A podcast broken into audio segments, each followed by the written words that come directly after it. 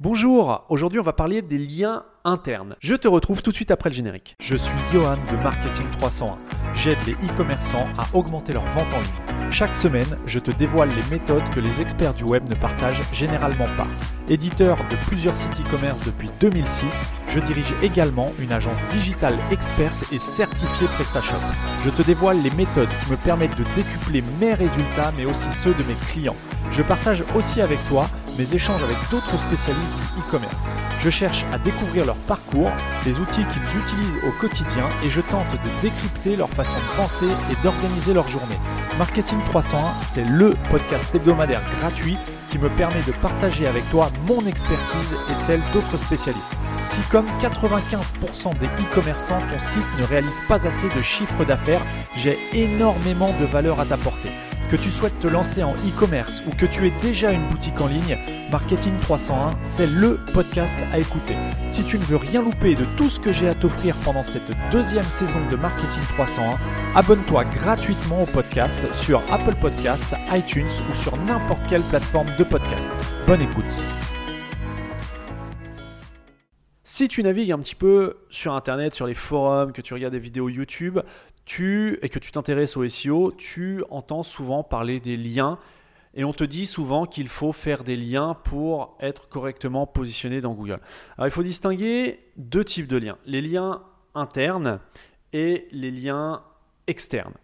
Euh, tu as aussi d'ailleurs les liens euh, internes on-site et tu as les liens internes sortants, c'est-à-dire euh, les liens qui sont sur ton site, mais qui vont mener vers d'autres sites. Ça, on en parlera demain. Aujourd'hui, on va parler des liens internes, donc qui sont sur ton site et qui lient des pages d'autres pages de ton site. Donc on est vraiment, on reste dans l'écosystème euh, de ton site, on, on, lit les pages internes à ton site. Et c'est ce dont on va parler aujourd'hui. En quoi les liens internes sont importants pour ton référencement Google? Eh bien c'est ce qu'on peut appelé aussi, c'est ce qu'on appelle aussi le maillage interne. Le fait de, faire un lien de la page A vers la page B, les deux pages A et B appartenant au même site. Pourquoi? Google et le crawler Screaming Frog que tu as utilisé si, euh, si tu es un bon auditeur, euh, eh bien pour découvrir les pages et analyser les pages de ton site, il va naviguer page après page euh, au sein même de ton site. Mais comment est-ce qu'il fait pour naviguer page après page? Eh bien tout simplement, il va, il va suivre les liens qui sont présents dans chacune de tes pages, il va suivre ces liens et va aller analyser la page B. Ensuite, il va regarder les liens qui sont présents sur la page B, il va trouver le lien vers la page C, il va aller sur la page C, il va analyser la page C. Ensuite, il va regarder les liens qui sont sur la page C, il va trouver le lien vers la page D, il va aller sur la page D, il va analyser la page D, etc., etc., etc. C'est ce qu'on appelle le maillage interne. C'est important d'avoir un bon maillage interne pour tout simplement aider Google quand il vient analyser la page, une première page de ton site, que ce soit la page d'accueil ou une autre page, eh bien, tu vas l'aider à naviguer sur ton site et à découvrir éventuellement de nouvelles pages et à analyser tes autres pages. Ce qui fait qu'au final, Google va connaître un ensemble des pages qui constituent ton site et va les positionner plus ou moins bien pour certaines requêtes en fonction du jus de chacune de ces pages. Alors là, j'intègre un nouveau, un nouveau concept dont je n'ai pas encore parlé dans, cette série euh, dans cette série de l'avant, c'est la notion de jus, la notion de PageRank. Qu'est-ce que le PageRank Le PageRank interne, c'est euh, à un site, c'est la puissance euh, d'une page euh, en termes de, on va dire, de, de pas de crédibilité, mais euh, la puissance qui va potentiellement la positionner plus ou moins bien dans les moteurs de recherche. Je m'explique.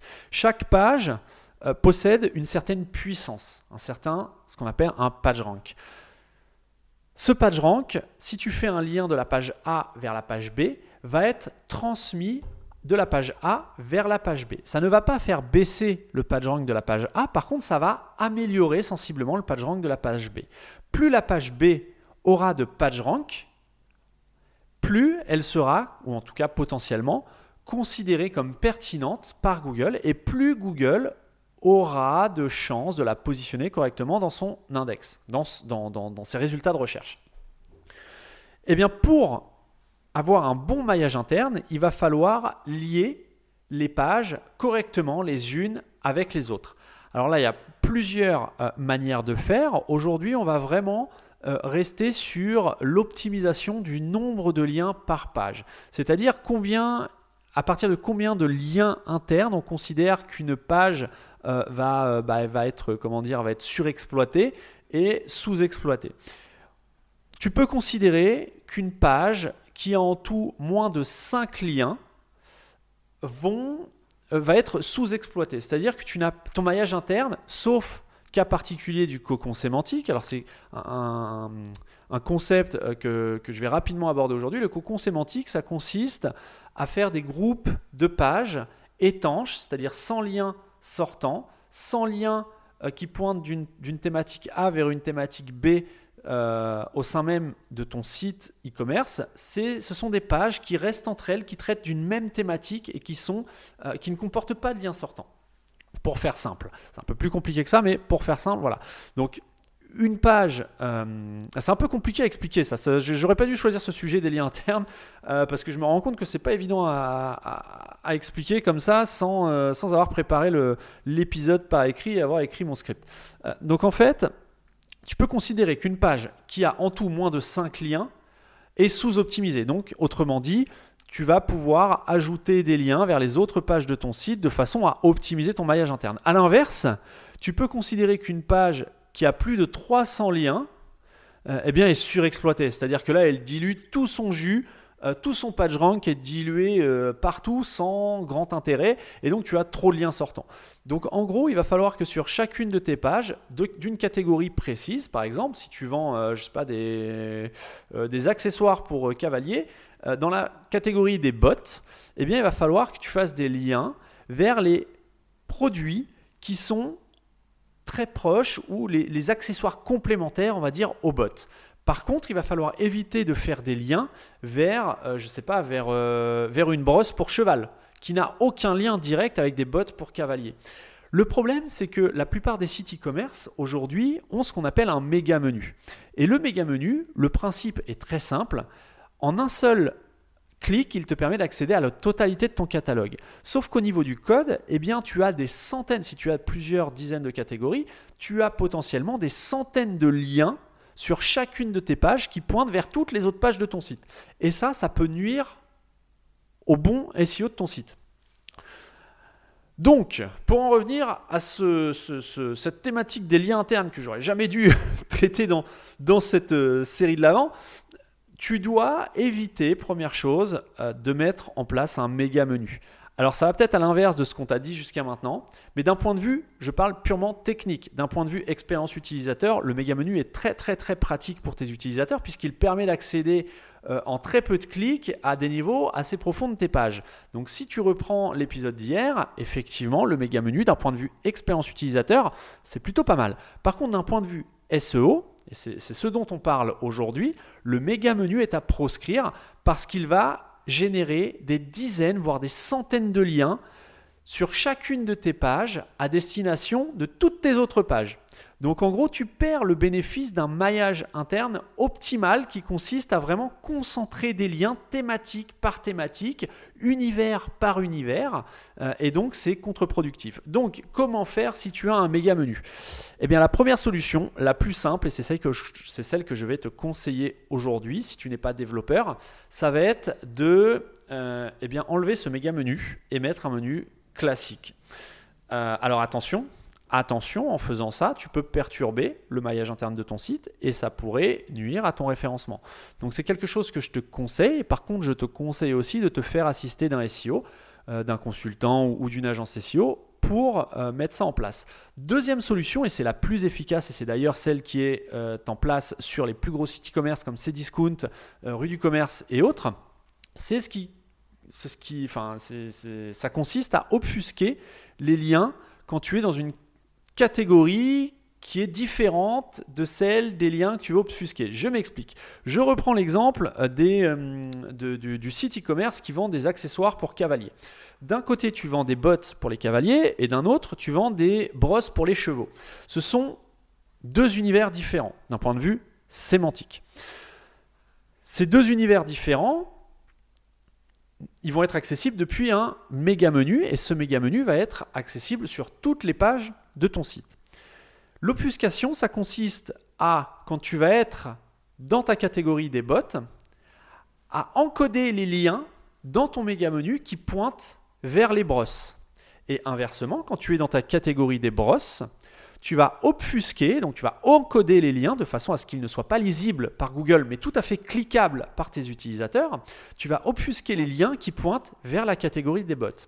De cette manière, tu conserves le bénéfice pour ton utilisateur, c'est-à-dire que lui, au niveau du code, il ne va pas aller regarder si ton lien est obfusqué ou pas, il va simplement pouvoir cliquer dessus, et il va pouvoir naviguer sur ton site de façon tout à fait normale.